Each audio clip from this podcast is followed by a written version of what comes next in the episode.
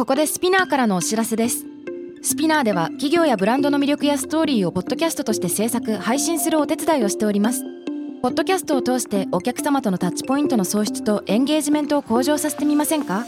お問い合わせは概要欄の URL かスピナー .com のスピナーブランデッドポッドキャストからお願いします。 SPINEAR.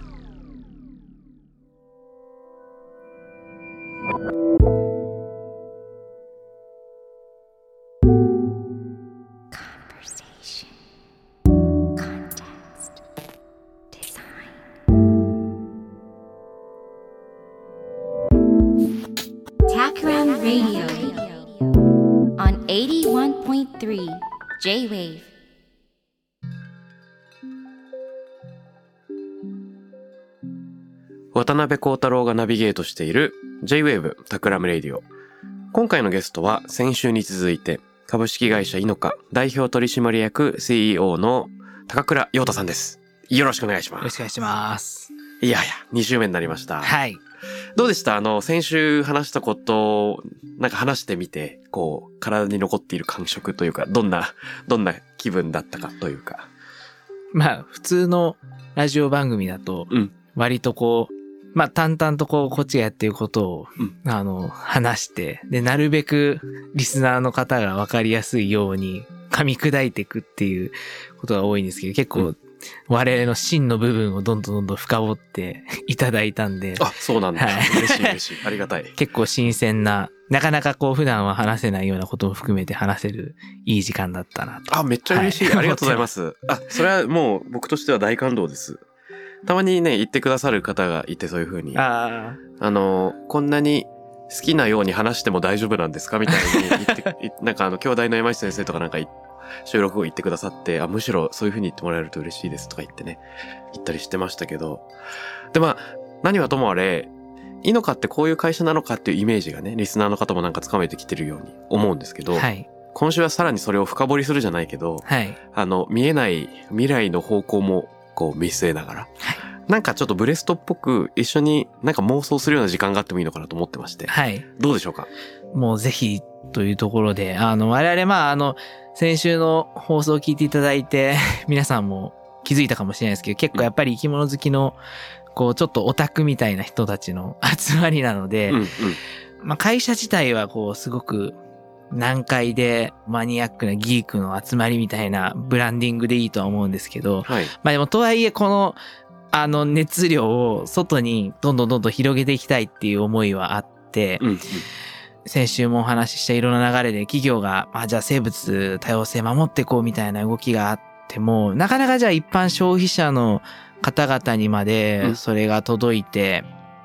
あの、やれてるかっていうと、まだ、まあ、特に日本はそこが課題だって言われることが多くて、うん。なんかこの状況をどうやって打破していけるのかなっていうようなところをぜひブレストさせていただければなと思います。それを言うと、勝手に妄想したプロジェクトがいくつかあります。はい。最高ですね。そこに入っていく前にちょっと一個質問なんですけど、はいイノカでは例えばその環境移送技術的な形で、例えばその東京都内のオフィスに水槽を、が置いてあると。はい。で、そこで仮にサンゴが増えたとして、はい。その元気なサンゴをまた海にあと移植するっていうことはされてるんですか？あの、まあ、今ちょっとそれはチャレンジしていこうというふうに思っていて、まあ、うんっていうのも、あの、うちの水槽の中でサンゴが増えすぎて、ん。あの、行き場に困ることが増えてきたんですね。嬉しい悲鳴ですね。で、まあ、普段はこう、あの、どうしようこれって言って、まあ、泣く泣く引き取ってもらったりとかしたんですけど、まあ、せっかくじゃあ海で減ってて、うちでこんな増えてるんだったら、うん海に戻せた方がいいよねっていうのは、当然感じていることなので、なるほどね。まあそこの今、いろんな許可取りみたいなうん方針を進めてるああ、めちゃくちゃ面白そう。なんか、その未来像をなんとなく妄想したんですよ。で、えっと、これって、なんか先週話したクリスティアーナ・フィゲレスじゃないけど、地球を守ろうっていう声掛けより先に、なんかサンゴっていいよねっていううん。めっちゃいいじゃんっていうところから入って、いつの間にか地球の役にも立っちゃってたみたいはないシナリオが可能なのって、一個このルートはすごくあるんじゃないかなと勝手に妄想するんですね。うん。まあもちろんそういう前提だと思うんだけど、その、東京でオフィス持ってる人とかが、観葉植物を置くような形で、はい。水槽を置いて、で、ただ日々めでてたら、大きくなってきたなと。あ、じゃあ、海に戻しちゃう？はいはいはい。っていうシナリオになるわけですよね。で、なんか似てるプロジェクトが、以前この番組のゲストに来てくださったエシカルファッションプランナーってあの、ファッション業界って世界でも環境負荷が高いような産業として知られてますけど、それいかにエシカルに動いていけるかっていう取り組みをされてる鎌田ありささんっていう人がいて。あ、一度話したことあります。あ、本当ですか、はいあ、すごいすごい。さすが、このコミュニティはジャンルを超えて繋がっているんですね。でプロジェクト名忘れちゃったんだけれども、彼女がやっている取り組みで、いろんな人にコットンの種を渡して、うん自分の庭とかベランダで鉢で育ててもらあ、い、めっちゃいいっすね。ね。で、そしたらちっちゃい鉢からこの発芽して育って、はい。、で、こう綿ができるじゃないですか。はい。でその綿を集めて、糸を作り、うんコットンの糸を作り、一着の T シャツに仕立てるっていうプロジェクトやってるんですよ。はあ、はあはで、それがもちろん協力者が増えても、量としては全然足りないっちゃ足りないので、うん確か他のマテリアルというか、他のコットンも合わせて活用していたような気がするんだけあ、ど、はい。まあ、いわば、元気玉ですよね。オラに。俺、地球のみんな、オラにコットンを分けてくれとか、地球のみんなオラにサンゴを分けてくれじゃないけど、みんなが楽しんで、ガーデニングをするとか、アクアリウムに触れるっていうことがいつの間にか何かの役にも立っていたっていうのっうんて、すごく、そそれは普通にめちゃくちゃ王道で面白いなと思ってるんですよね。はい。うん。で、もう一個これ関連しそうなのが、セティアットホームわかります？えっと、初めて聞いたかもしれない。なんか、セティアットホームっていうプロジェクトがあって、で、これ何かっていうと、あの、地球外生命体を探すための、まあ、ネットワークプログラムみたいなのがあって、はい。何かっていうと、今はね、一般の人が参加するのはちょっと止まっちゃってるんだけど、アレシポ天文台っていうのがあって、うんそこが受信しているアンテナのデータっていうのが、まあ、膨大なんで、うん処理できないと。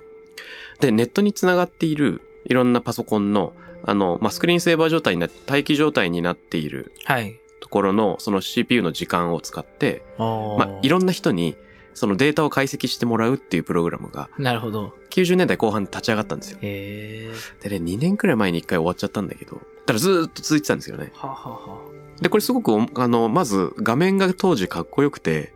ちょっとね、パースがかかった、なんかデータを本当にスキャニングして解析してるよ、みたいな、ピピピピピみたいな、あのうん SF 映画の UI みたいなのがずっとバーって流れてあ。て、もうそのスクリーンセーバー見てるだけでちょっと自分が何かに貢献してるなるほど。気分になるんですよね。かっこいいな。はい。で、自分の CPU が解析してくれたなんかのデータのかけらが、もしかしたら地球外生命体から送られてきた何らかの信号に該当してるのかもしれないっていう夢を抱きながら、なるほど。例えば、大学で働いてる IT 管理者だったら、大学の教室のパソコンのスクリーンセーバーに全部それを入れるとかね。はいはいはい。なんか、や、やりすぎちゃって、それが、なんか、あの、事件になったりした。あるんですよ。はい。で、あの、今ってもはや、数年前からビットコインみたいな、うんインセンティブがお金の側にある、知的好奇心じゃなくてお金の側にある、あるものに、こううん取って代わられてしまっているので、そういったものが多分あんまり流行りづらい、うんえー時代に来ちゃったのかもわかんないけど、でもこれもある種の元気玉で、自分の体験はあくまでワクワクしてるだけだけど、なんか実は役に立ってるって、その順番が逆になってるのが大事なのかなと思って。なるほど、なるほど。僕らも、あの、まあ、そのアプローチはもう、どんどんどんどん取っていきたいなっていうのはずっと思っていて、で、だからそれこそまあ、あの、一つは、こう、アクアリウムを始めてもらうっていうのは、まあ一番わかりやすく、あの、彼らからしたら知的好奇心というかアクアリウムって趣味を始めるみたいな入り口から入るけれども、それがまあ結果として、あの地球環境であったり、まあ我々の人類の生活に、まあどっかで繋がっていくかもしれないみたいな。うん。まあ今うちがそれを推進するためにイノベートアクアリウムフェスティバルっていうのをへやっーていて、それはどちらかというと本当に、まあうちの CAO みたいな人を増やしていきたいっていうので、うんどちらかとトップオブトップのガチよ。変態アクアリストを集めるっていう、面白そう。あのーイベントで、はい。去年はサンゴじゃなくてマングローブ林再現した方が出場してくださったりだとか、あの、さ通常2、3年で死んでしまうエビを12年間ずっと、あの、めで続けてる方がいたりだとか、まあそういう人たちが集まって、結構まあそういう意味ではこう最近トップ、トップ層というか、なんかいろんなアクアリストたちとの、うん。ちょうどこの放送のあの直前ぐらいにある12月2日に渋谷でやるんですけれども、うんうん。まあそこの、まあそういうトップ層が集まるみたいな流れはあれども、うん。最初の入り口をどこに置くか。うん。がすごい、どうしたらより多くの人が、これを一番、なんかそのさっきみたいに、アクアリウムって、じゃあ、多分イメージとして、ちょっと大変そうとか、うんお掃除は、みたいな気になる。のがあるので、すごいやっぱさっきのデスクセーバーの、うん。セッティみたい。そうですね。ああいう、あれぐらいライトで、でも参加できるぐらいの、もう、まあアクアリウム始めていうのも、もう一歩奥なのかなっていうのは、うんもう一歩ささらに手前のものがあったうん。あらり、そう。あの、いいなっていうのは思ったりはするんですけど。例えば、それこそ、スクリーンセーバーみたいな、画面上のシミュレーターで練習ができるっていうのは、まあやってもいいかもしれないですね。確かに。で、双方あんまり負担なく、あくまでそのデータ上のソフトウェア上のやり取りで完結して、あるじゃないですか、あの、株とか FX も、実際に口座を開く前に、あの、実際の株価とか為替の数値で練習をするようなソフトがあるけど、ああ。それでやってみるっていうのもあるし、確かに。で、そうするとまあ裾野は広いので、えそこからごく一部の人が実際にアクアリウムを導入したくなるかもしれない。うん。であと、アクアリウムのサブスクもありえそうですよね。ああの、初期投資なりが大変とか続けられるか自信がないっていう人が、とりあえず。サブスクでスタートしてみて、自分に合うかっていうのを確かめられるっていう方法があるかとか。なるほど、なるほど。うん。あとはシェアアクアリウム？はい。教室なり、オフィスなりでみんなで、まあ何人かで共同管理だったらいけるかっていうね。うんうん。はありそうですよね。確かにそうですね。あのー実際のデータでの検証みたいなところがもう少しできると、うん。で、実際にそれを水槽で実証して精度高めていくみたいな、面白いなって思いました。まあ、あともう一つ、その、まあ、先ほどのその、じゃあ、例えばオフィスにそのサンゴの水槽を1台置いてみんなに見守って、増や、増えたら戻そうみたいな、ここでもう、もう一つ問題がありまして、うんうん。まあ、というのが、やっぱりふ、何も知らない人が見たときに、うちの水槽と、じゃあ普通の水槽、うん何が違うのかっていうのを、わからないんですよね。要は、サンゴが生きてるか死んでるかっていう基礎知識がない人が、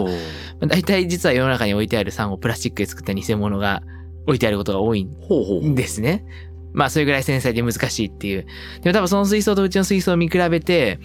その気づく人がなかなかまだ実は少なくて、うんまあ普通の熱帯魚の水槽だなって思われてしまう側面はあるんですよ。うんうんうん。ここもなんとか変えていけたら、今、まあ、あの、おかげさまで島内に、うちのオフィス以外に6カ所か7カ所で大阪にも2、3台ぐらい置いてるんですけども、なんかそれがもっと、あの、仲間を増やしていくいい、あの、きっかけになるだろうなっていうのは思ってるんですけど。え、そのすいません。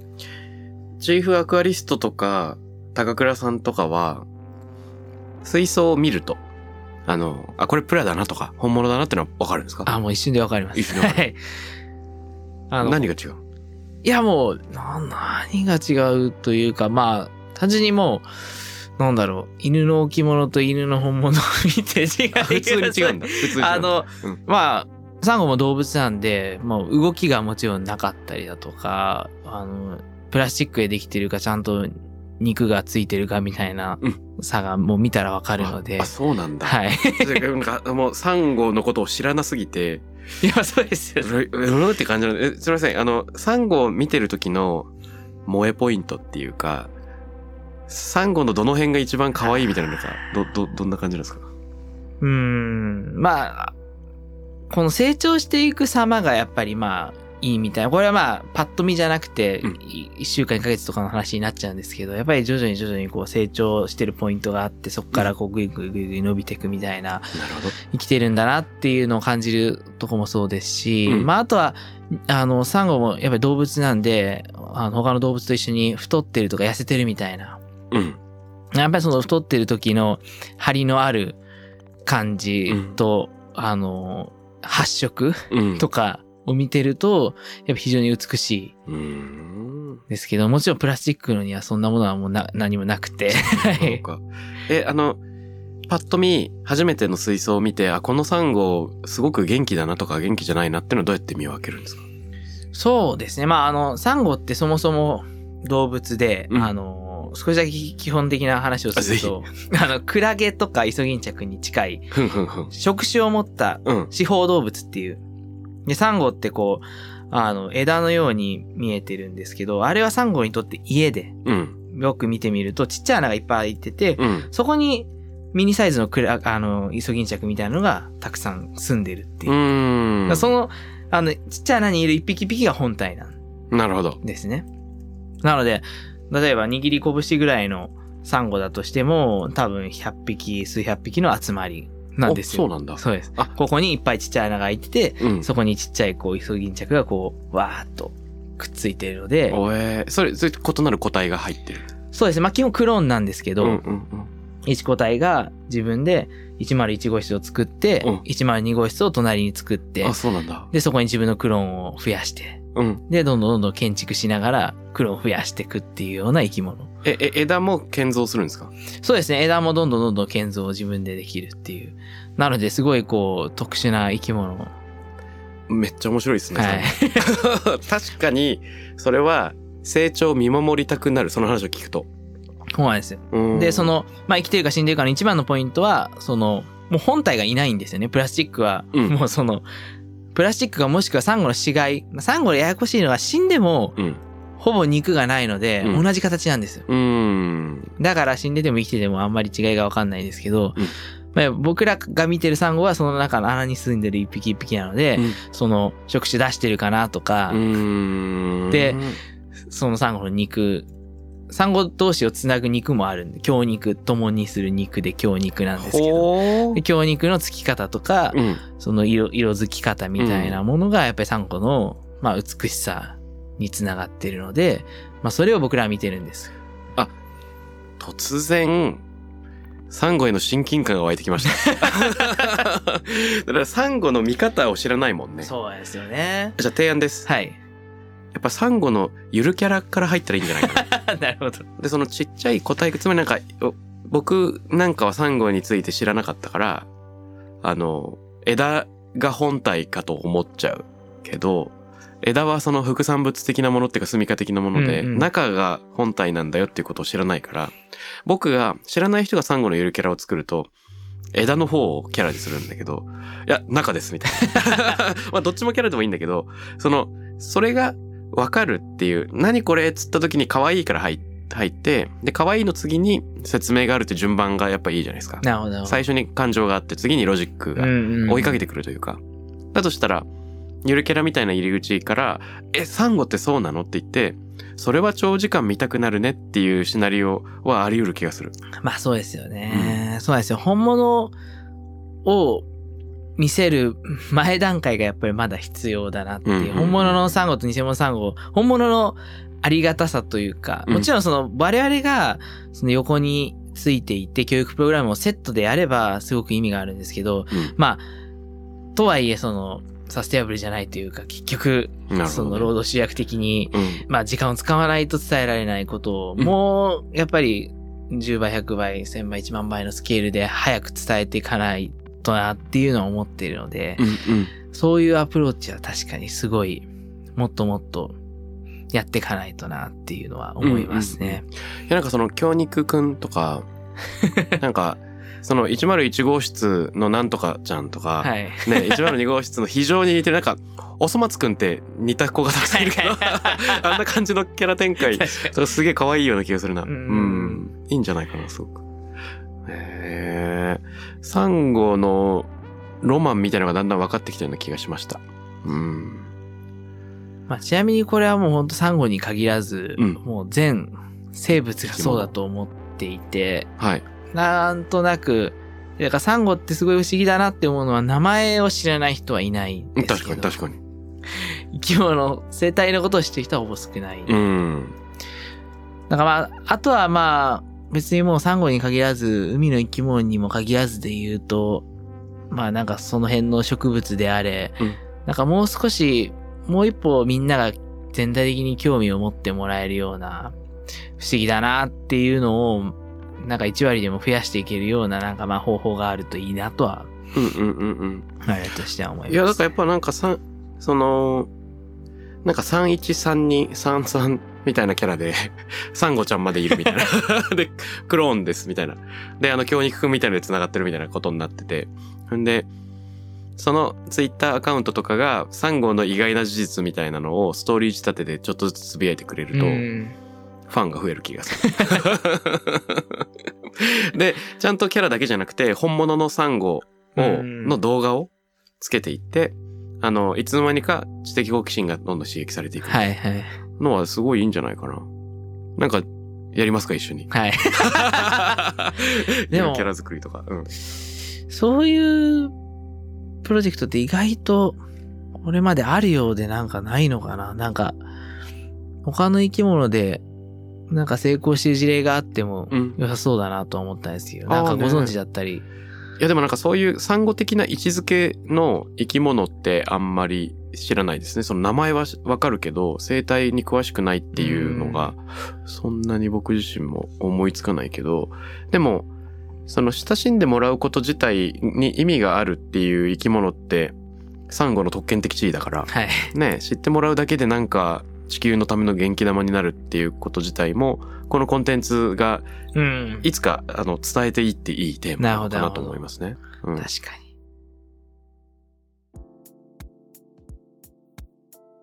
ちなみに、ちょっと話変わるんだけど、はい。先日、この番組に来てくれた、あの、魚の仲買人の長谷川さんっていう人がいまして、その人の活動がもしかしたら何かのヒントになるかもしれないと思ったんですよ。はい。というのは、長谷川さんは、未活用魚ってたまに言われたり、雑魚とか言われたりするうん値段がつかないお魚を、あえて漁師の人からお金を払って買い取って、へで、お金受け取らないらしいです、漁師は。こんなの、ただだからいいよ、あげるよっていうね。えそ、そこを、そう言わずに、どうぞっつってお金を渡すんだって、まず。で、えっと、受け取ったのを、あの、料亭とか、高級料理店とかに、他のリクエストがあったお魚とか、自分が取れてるお魚、他のお魚と同時にこう渡していくんですと。おで、最初は無料でサンプルとして送るんだけど、あの、一なんか中間があって、その、なんか未活用になっちゃってるのは、みんなが美味しくないと思ってるから、例えば。うん例えばなんかぶ、ブダイとかだったら、匂いが良くないよとか、うん。調理の仕方がわかんないよって状況があるんだけど、彼自身が食べるっていう一大好奇心のもとに、生き物好きっていうのが乗っかってくるんで、なるほど。で、キノコも好きだし、魚も好きだし、自分で取ってくるしって感じなんですけど、調理の仕方をひたすら試して、なるほど、こういう風にやると、うん。夏はこういう風にすると、冬はこうだなっていうのを自分でまず開発して、うんこうするとうまいんだよねっていうのをいろんなレストランの人に最初無料で渡すんですよ。なるほど。そうすると、いや、こんなのいらねえよって言ってた料理人たちがみんな試し出してうまいねってなって、へえ。、で、次第に、みんなが知ってる高級魚よりも、その謎の未活用魚の方の、をもっとないのっていう風に言ってくるようになるっていう。あで、これ何が起こってるかっていうと、えっと、他の場所だと誰も買わない値段がつかない魚、ーをうん。自分の基礎研究によって、まずちょっと、あの、注目した後に、うん。あの、漁師さん側にも、えっと、料理する側にも、なんかウィンウィンになるような状況を、なんか自分中心にちょっとずつ環境を作っていくわけですよね。マーケットそのものを発明するとなるほど。ね。で、もちろんそこには先行投資があって、漁師さんに先にお金渡してるとか、するんだけど、あの、でも一回それをいろんな人に渡し始めると、あの、料理法が無限にこう戻ってくるって言うんですよ。で、自分はこういう風に油を使うといいと思ってたけど、中華料理の人はこういう別解を出してきたとか、はいはい。フレンチの人はこうだって言ってきたっていうので、みんなで、まあ、クリエイティブコモンズ的に、うんこの新しい魚の調理法のデータが積もっていくっていう。で、美味しい。なるほど、なるほど。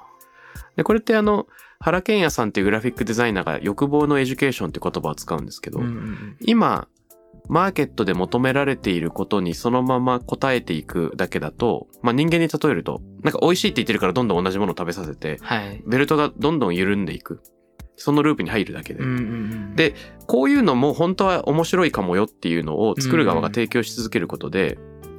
今まだ知らないものに世の中が触れていって新しい文化ができてってことにうんなる。だから、長谷川さんがやってるのは、これを実ビジネスっていうか、その、飲食の業界で自分のマーケットデザイン、欲望のエデュケーションをしてるんだなと思ったんですよね。なるほど、なるほど。これをサンゴでもできないか。確かに。うん。どうやってやるのかわかんないんだけど、何かその、やってみたらどうですかみたいな、あの、柔らかな入り口で、最初は、いやいや、そんなのって言われるんだけど、やり始めてみるといろんな発見があるっていうループを、なんかサンゴで作れないんだろうかっていうね。んなんかサンゴもそうなんですけど、今、イノカとして力を入れ始めているのが、あの、海藻うんでして、なるほど海藻も日本に今実は1600種類ぐらいはい。いるというふうに言われていて、うん。でも多分多くの人に海藻、ななんか思い当たる海藻の名前言ってくださいって多分10種類ぐらいが限界。確かに。そんないるかわかんない。千、つまり500何十種類っていうのは、うんもう、まさにまあ未利用魚と同じ未利用海藻。まあ、シービードってそもそも、あ、海藻ってシービードでうん。英語になって、で、ウィードが雑草っていう意味なんで、うん海のまあ、本当に雑草扱いをされていて、うん。あ今まあ CO2 を吸収するからって言って、すごい今海藻が植えられ始めてるん。ですけど、うんなんかまあ、これもさっきの話と同じで、こう何に使うかを考えて植えてるというよりは、CO2 を吸収するためにうん。植えてる。魚礁をとりあえず取り戻すために植えてるっていううん。話なんですね。うんで、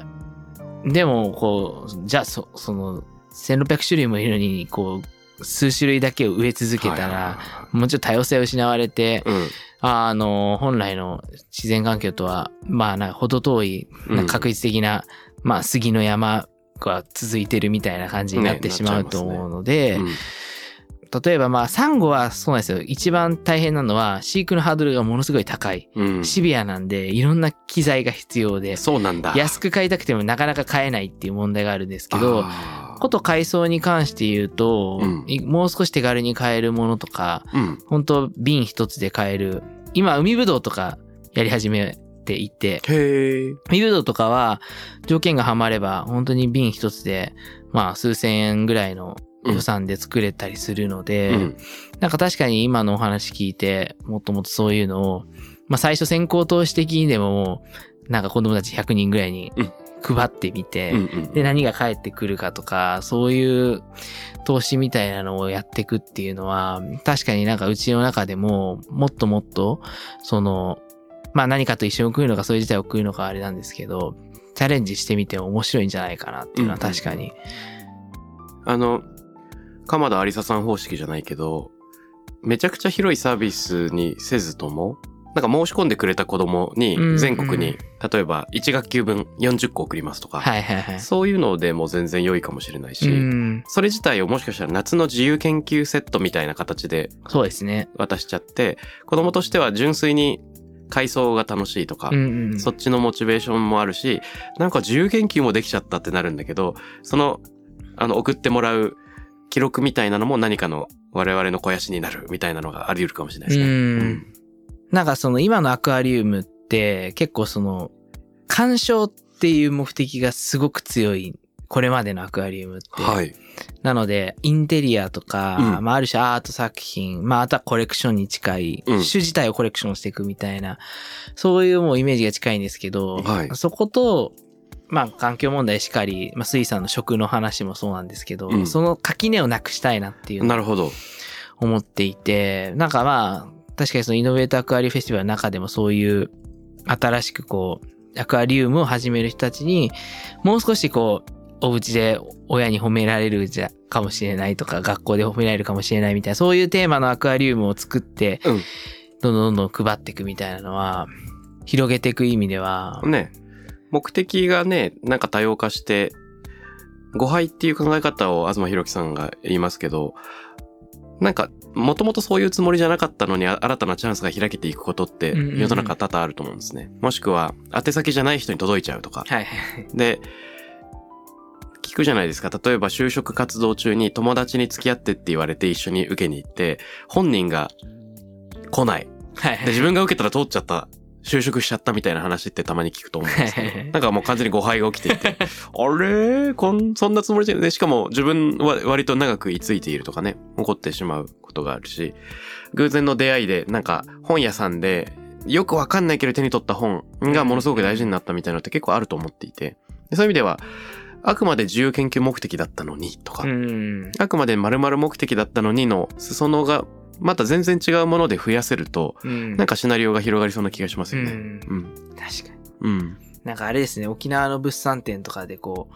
海ぶどうを家でつまみに買って帰ろうみたいなやったら、あの、食べずに飼育する 方法もありますみたいな。なるほどね。まあじゃあ、ふ増やしたらタダで食えるかぐらいの気持ちでうん。やってくれる人が増えていくとあ、それ超いいですね。面白いなっていうのは今、ヒントもらって。あ、それ超面白いですね。それできたらやっぱりこれもツイッター上で漫画家の人と組んで、はい。なんかあの、大工さんやってるおっちゃんが基本的には海ぶどうを晩酌で食べる人だったのに、何の気なしに育て始めたら、家に帰って海ぶどうを育てるのがむしろ、あの、生きがいになるみたいな、そういう漫画ちょっと読みたい。いいっすね。そういう気になる。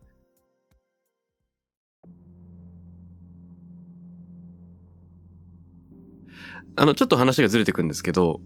もしかしたら、高倉さんと会ったらめちゃくちゃ面白いんじゃないかなと僕はいが勝手に思っている人がいて、竹村大樹さんっていう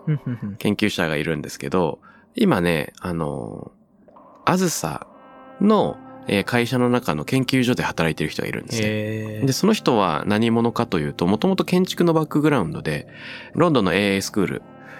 とかで建築をやっていたんですけど、彼のテーマは、なんか地球第三の森っていうふうに呼んでるんですね。自分の取り組みを。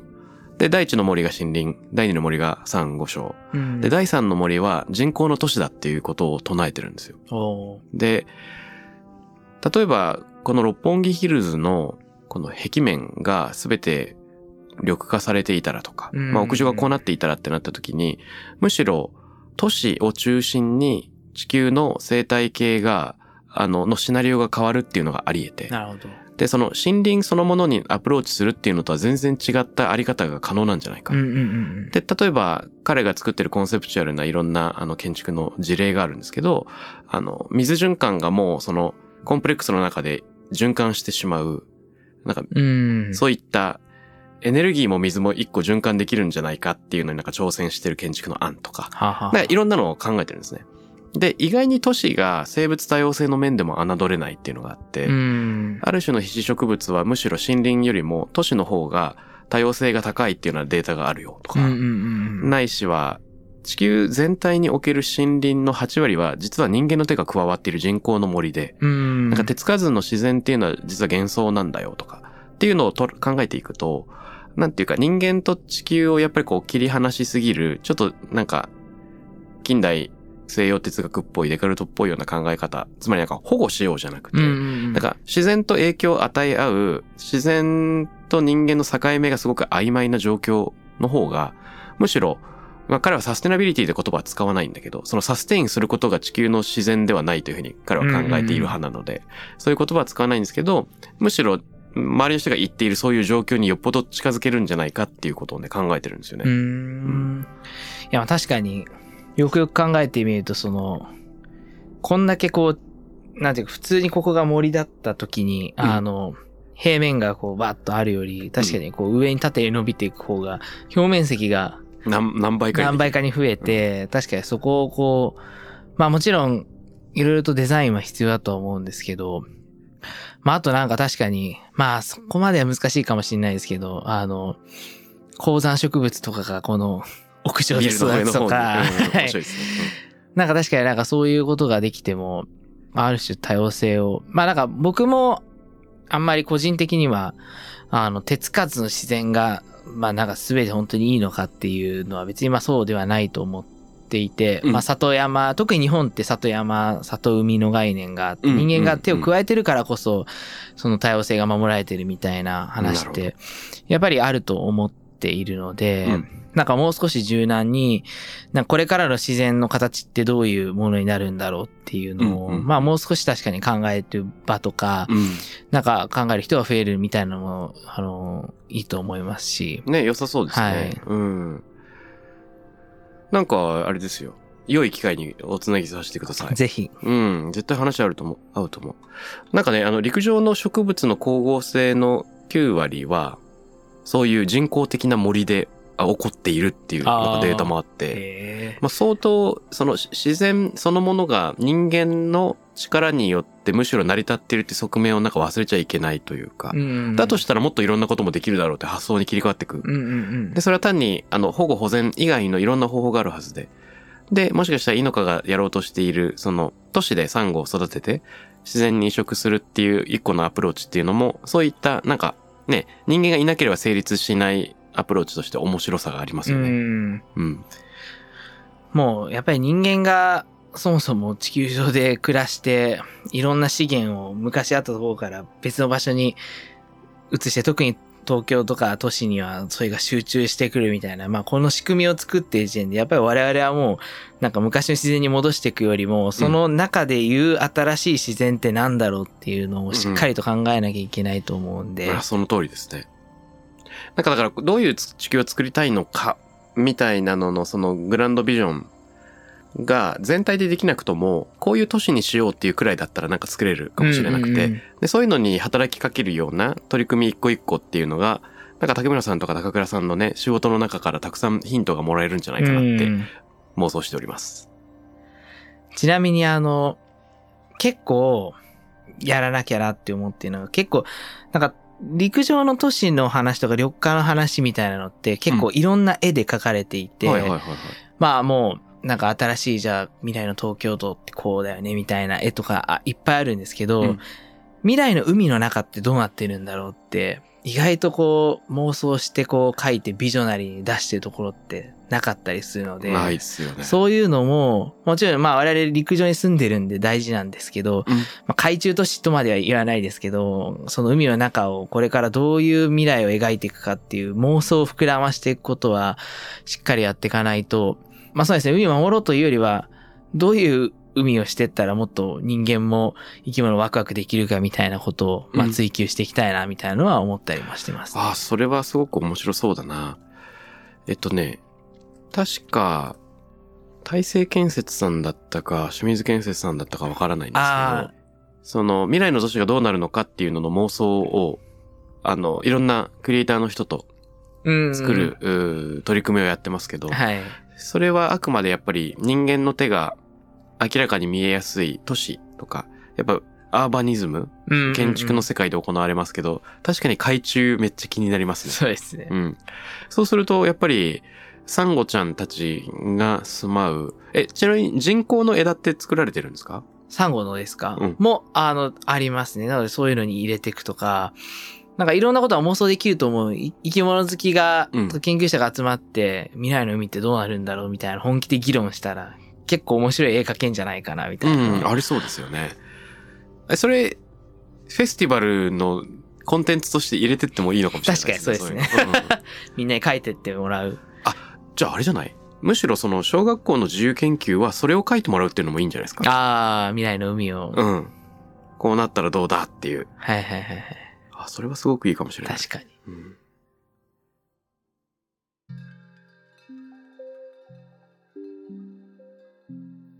えー次第にえー時間が迫ってまいりました。で、もしよかったらですね、リスナーの方と一緒に考えるうんうん問いみたいなのがあったら、えー伺ってみたいんですね。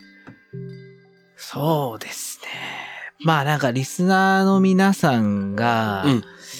最近身の回りの、まあ、生き物でか、まあ自然現象でもいいかもしれないですけど、うん。不思議だなって思ったことか、一番にした方がいいのかな。でもまあ、それは聞いてみたいなっていうふうに。あ、いいですね、いいですね。はい。それさっきの、なんで紅葉するんだろうな、みたいなやつ。意外と、なんだろう、こういう小学生が思いつきそうな話って、うん。そっから大きな研究につながったりだとか、うんそういう可能性もあると思いますし、多分それを考える中で、よく考えたらめっちゃ不思議なことって、こう、身の回りの自然の中にいっぱいあるんで、ありますよね。なんかそれを皆さんの視点をいっぱい聞いてみたいなと思いますし、うん。その中で皆さんがちょっとでも、あ、なんか自然面白がるの楽しいなって、こうそういう気持ちになってもらえたらなという思いも込めて、うんはい。なんかあの、紅葉に引っ張られて僕植物ネタになっちゃうんですけど、はい。なんかあの、挿し木ってあるじゃないですか。はいはいはい。で、あとは継ぎ木ってあるじゃないですうか。ん。そんなことができていいのかっていうのはね、納得いかないんですよね、どうしても確かに継ぎ木みたいな。なんかあの、何？土の中は、じゃがいもで、地上はトマトみたいな、はいはい。ポマトみたいなのがあるじゃないですか。いやいやいやいや、みたいな。そんなのできそうない。ですよね。継ぎ木ってど、なんでそんなことができちゃう？その時、顕微鏡レベルでは何が起こってて、うんうん。ね、科学現、化学的には何が起こっててみたいなのすげえ気になるなと思って。うん。それはなんか、ググったら出てきそうだけど。でも結構、なんか本当の本当のところは分かってませんみたいな。うん。まあ、結論付けられてないことの方はもう、多分自然現象だとほとんどなんで、うん。ぜひ皆さんのそういう、聞いてみたいですね。い、や、ナイスです。あの、三浦梅園っていう江戸時代の医者が、地震の時地が揺れることよりも、普段揺れていないことの方に注目せよっていうことを言っていて、あ俺 かっこいいな、みたいなー。そうですね。こんな地球回ってんのに。そうそうそうそう、なんで揺れてないんだっけ？普段動いていないみたいなね。うん、ううんん。わかりました。え、さてちなみに、あのー高倉さんからリスナーの皆さんへのお知らせってのってあったりしますか？そうですね。あの、我々、今年の10月ぐらいにオフィスを移転しまして、うんで、まあ、あの、12月の頭に、うんあの、お披露目会を、まあ、行ったんですけれども、まあ、今後はぜひその場所を、まあ、これまでは一企業の普通のオフィスとして使っていたんですけれども、うんうん。ここからはいろんな人たちに土日とかに気軽に見に来てこれ見に来てもらえる場所にしたいなっていうのを、まあ、二の間にアポを取らずとも見れるような、まあある種ちょっとした水族館みたいな形で、うん。あの開いていこうというふうに思っているので場所は飯田橋うん。と、まあ、水道橋の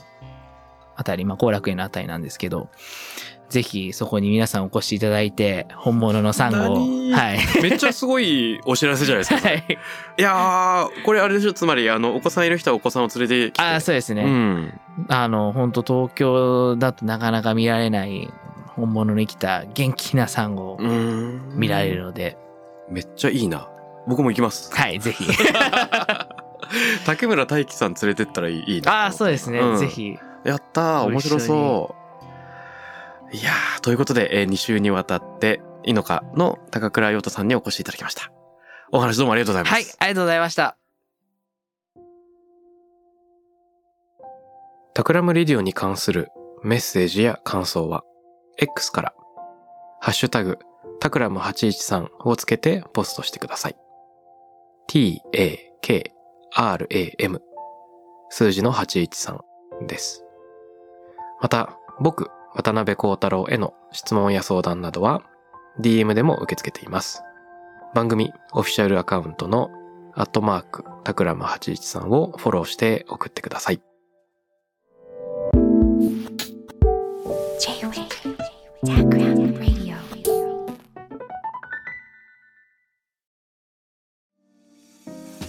ここでスピナーからのお知らせです現在さまざまな企業のブランデッドポッドキャストを制作しているスピナーでは自社開発したポッドキャスト管理システムソニックボールを用いたオリジナルのアンケートを実施しています。リスナーの属性データを可視化することで御社のニーズに合わせたコンテンツ制作が可能になります。スピナーホームページ内のコンタクトよりまずはお問い合わせください。